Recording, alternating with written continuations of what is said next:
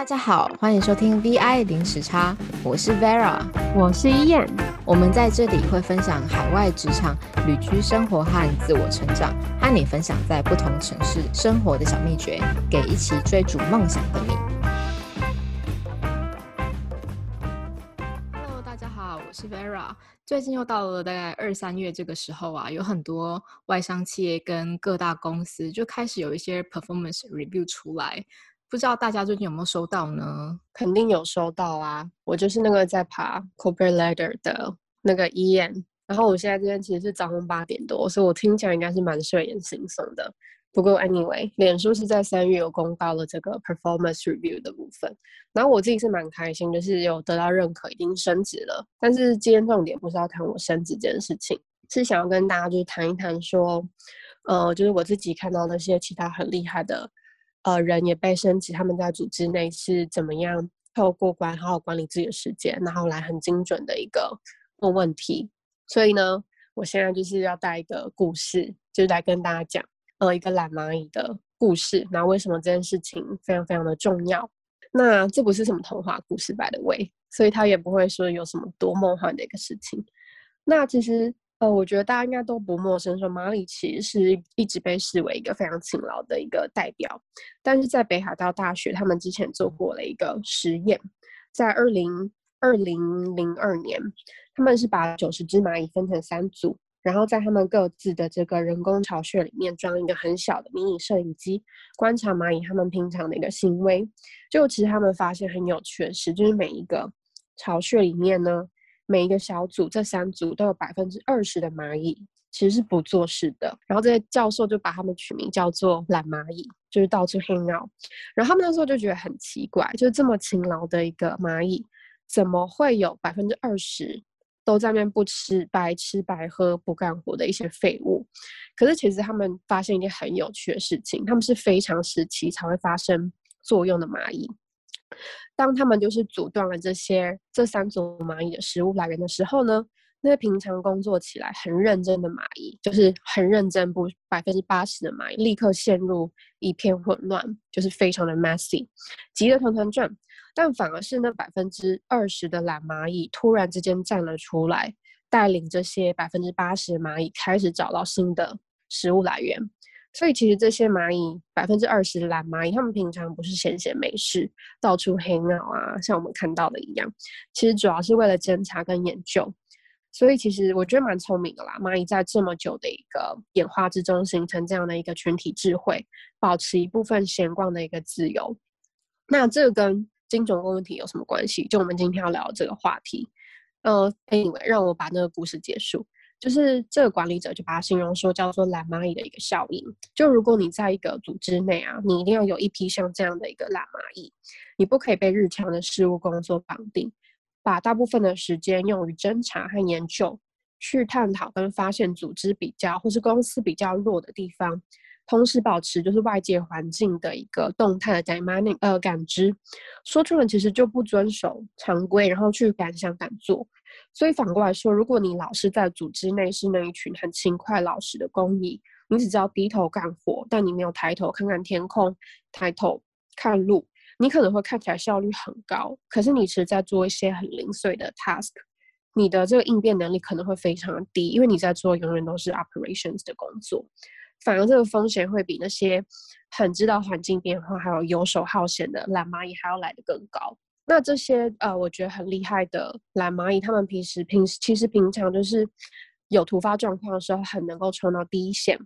然后来就是做一个问很好的问题，因为他们平常就做一个很好的观察，问很好的问题，所以其实更容易在组织内有突出，或是能够做出很呃 transformational 的改变，比较不是说哦，平常就是我给你有流程，就照流程走这样子的人。那今天我就要。带到说，就是你必须要让自己成为懒蚂蚁，以及在问问题的时候要用很聪明的方式跟很精准的方式问问题。那我觉得这群生物学家还蛮酷的啊，他们会用蚂蚁这个动物来当成我们人类这个群居生物的一个比拟，来看我们在呃人类在每一个 task 上面的一种呃不同角色的能力。我觉得真的是还蛮有趣的。对啊，所以其实如果呃，一个人他整天忙忙碌碌的，日程排满，那反而其实说明有问题，让自己能够闲下来，然后也要能够让组织那一部分的人能够闲下来去做一些看起来可能没有意义，但是却非常有挑战性的事情，比如说像是怎么样理解市场、竞品、产业趋势，这些都是重要，可是很不紧急的事情，感觉好像是东拉西扯，但其实战略方面这方面要逐渐成型。还是真的，这些工作是不能少的。虽然看起来好像没有产出，他都是在做一个 understanding 的一个工作。所以其实我自己的期许，我自己要成为蓝蚂蚁。二零二一的期许。那我们今天也就直接切入我们今天要谈的重点，就是有关提问的重要性。呃，那我们都知道，其实工作上有一种能力就是非常的重要，就是我们要带着呃多重视角去做一个提问。然后做出一些比较宏观的一些想法跟解析。那我们就先从脑袋的基本反应开始，就是只要一旦有提问，那其实我们的脑袋呢就会开始设法想要作答。所以，我们本身这个呃脑袋是具备有这个填补空白的能力。对，这是真的。呃，我想要分享我以前呃刚加入外商公司的一个小经验。我那时候刚到。公司的时候，身为新人就很想要表现跟证明我自己，我就很天马行空，想出很多想要做的事情。比如说，当时我就很想要把团队的资讯，就是用一个比较好的方式呈现，做一个资料中心 （information center） 的概念，让大家可以很快速的索取资料。所以就很快跳入想要做的点子，都已经把 task 给 break down 下来了。但当时的老板其实就狠狠的教训了我。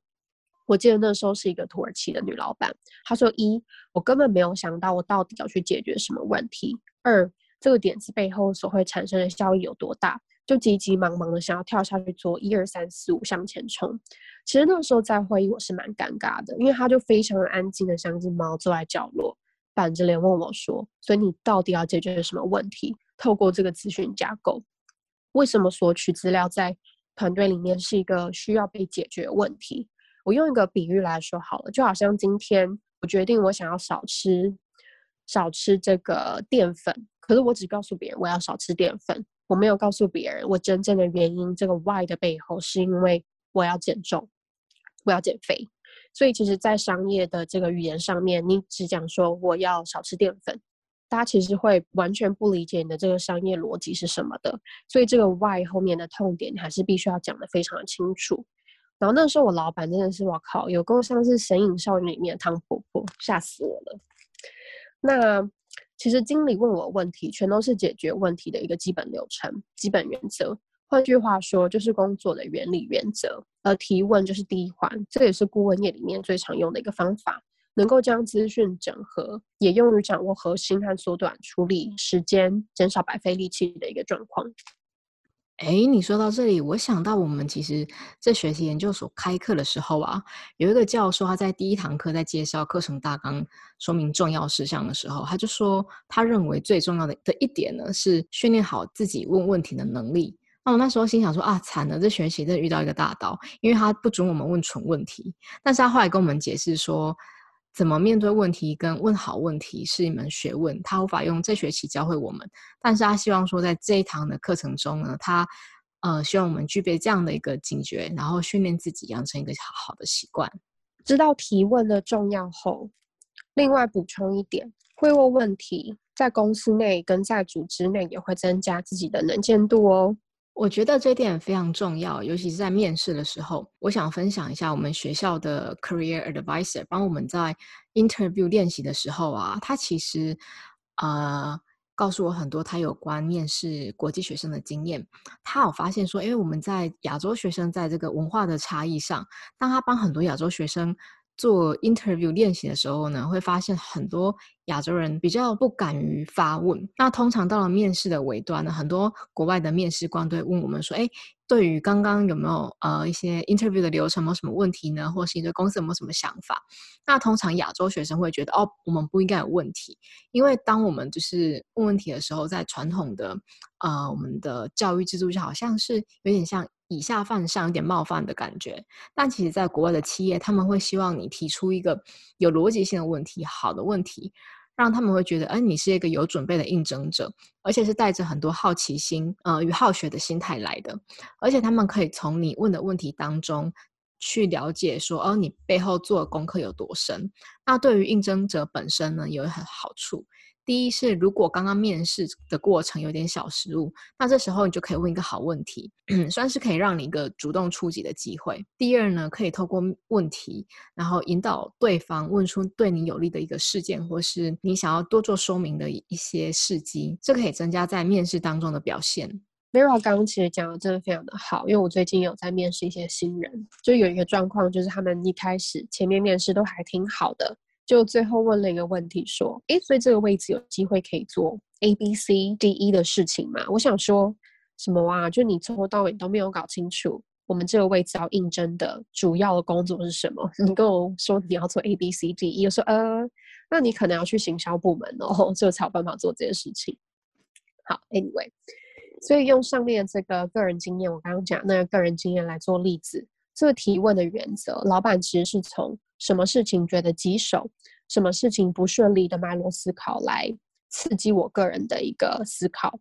此外，怎么样把提问的视角用不同的角度和观点来说，能够让这个问题的细节本身更加的丰富有层次，来探听内情。就刚刚的例子来说，如果我还有一次机会重新来过，我会去想，那同事现在在抱怨资讯提取有很困难吗？是有多困难？耗时还是完全不理解这个 channel 在哪里。第二层的视角是用老板的一个角度，我带的下属为什么都在抱怨呢？原因是因为要协助新人理解现在的工作流程文件真的很耗时，没有一个 information center 让大家可以集中的去看，就一个文件一个文件一个 link 那个 link 到处找，而且效果也不好。第三层的视角是可以用更高一层的提问：为什么没有人来处理这件事情？那长期大家这样做下来，每个人是不是光在找资料，光就是呃教导一个新人就要花一个小时来找资料？那其实原来大家都是在看一些短期的专案效益，没有拉得更长的视角去了解说这个文件组织的架构来是怎么样可以做更好的一个整合，帮助大家省时间。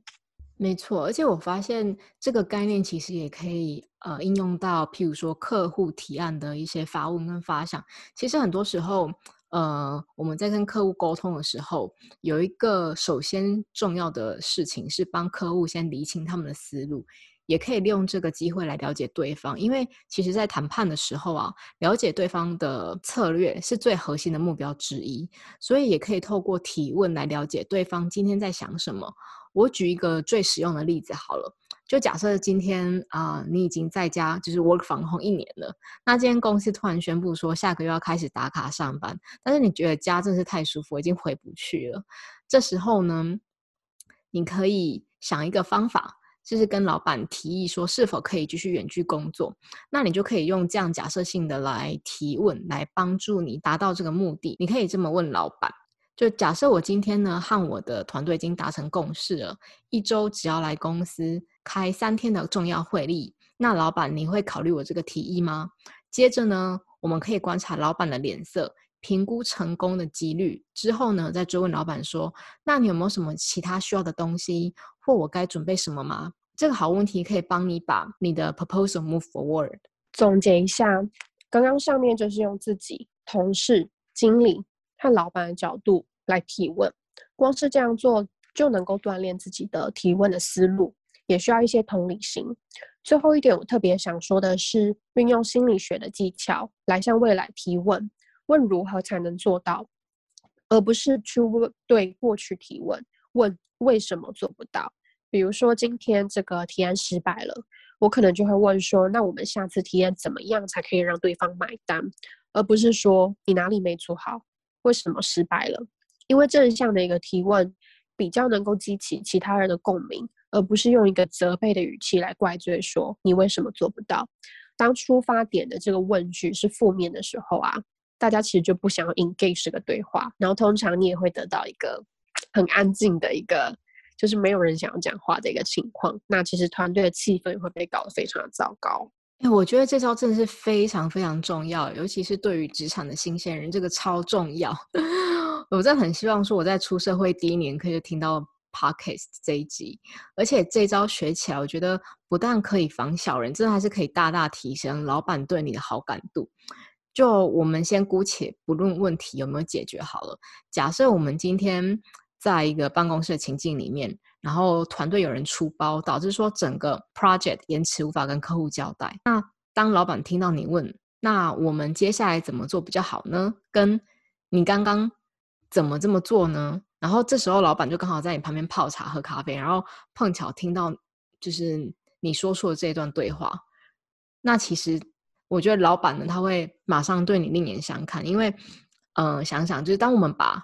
我改成我们的时候，其实第一会让同事觉得你是站在一起跟他解决问题，而不是责备他。那其实会带动整个团队气氛。当出现问题的时候呢，不是互相的推脱，而是一起来想办法解决问题。那老板对你的好感度也是大大的上升。那什么是好问题呢？我们可以针对问题的根源来做提问。透过五 W E H 的方式，就是所谓的 What、Why、Who、Where、When，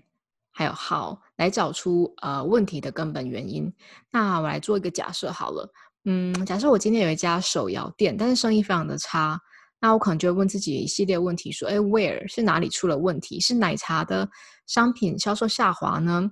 啊，还是呃，What 问题是什么？可能是因为隔壁开了一家新的手摇店，所以把部分的客人都吸走了。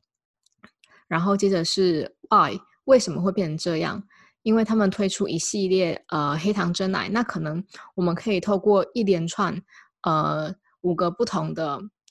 呃 why。来列出可以改善的地方，例如，呃，可能生意变差了，那后面有哪些状况可以导，呃，会导致这个生意变差？是竞争者降价，或是结账排队流程太久，或是这个 menu 让人看不懂？一旦理清目前的状况和未来想要的状况，就可以开始用 how 的这个架构，应该如何是好，可以让我们想到去达到的一个地方。这边的建议是，千万不要劈头就往好。会掉入我前面的一个思考陷阱，就是枪都没有瞄准，就急着要上子弹攻打敌人，最后就是也是由于只是浪费火药，就我急着就是想到说，哎，那我怎么样能够的帮大家把资讯整合正更好啊？我要做这个资讯中心，可是其实你的号可能还有很多不同的方法等等。那另一个技巧，我自己称作叫做 mapping situations，在做完一系列的现况调查后，就可以根据问题的状况。画出问题的地图，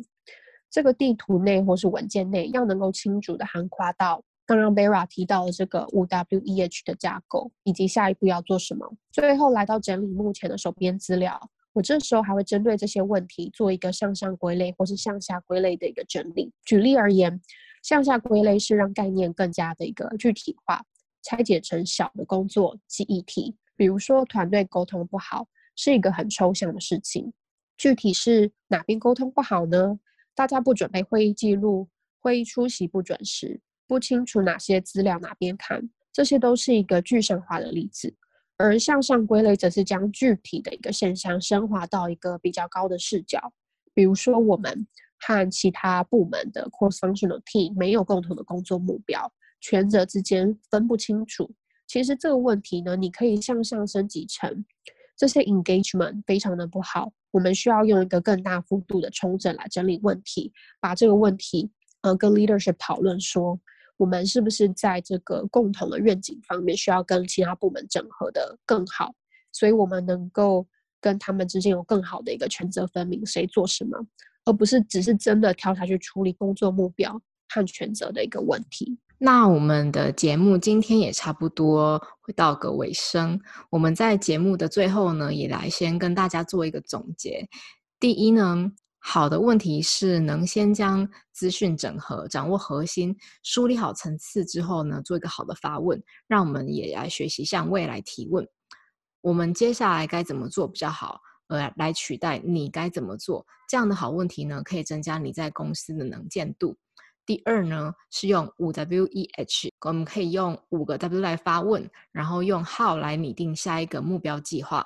三是用 Mapping Situation，根据问题的状况本身画出问题地图，然后根据每个问题往下拆解成每个小议题。